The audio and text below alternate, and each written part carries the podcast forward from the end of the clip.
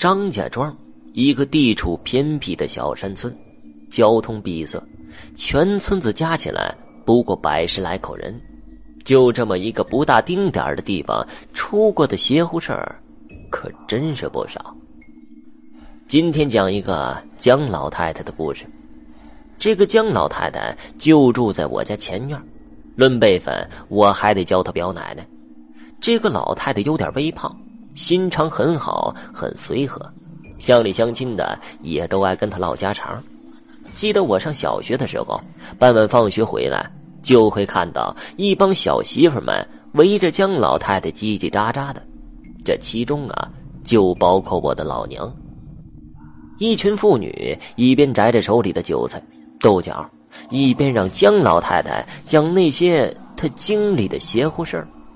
姜老太太似乎有点本事，会给孩子们收魂。比如说呀，谁家孩子吓着了，高烧不退，昏睡不醒的，抱到镇上的卫生所里，医生们看不好的，家里人就会给抱到姜老太太家，让老太太给收收魂。第二天呢，这孩子。准保就好了。我小的时候啊，也让老太太给收过魂，依稀还记得当时的过程。姜老太太先是洗手净面，然后伸手在孩子的头上抚摸着，同时嘴里念念叨叨的，也不知道念的是什么。大概十分钟，收魂仪式就结束了。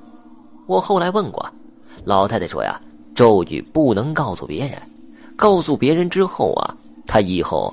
收魂就不灵了。咱们今天说的呀，不是姜老太太收魂的故事，而是啊，姜老太太她自己撞鬼的真事儿。那是一个夏天，明月高悬，繁星闪烁。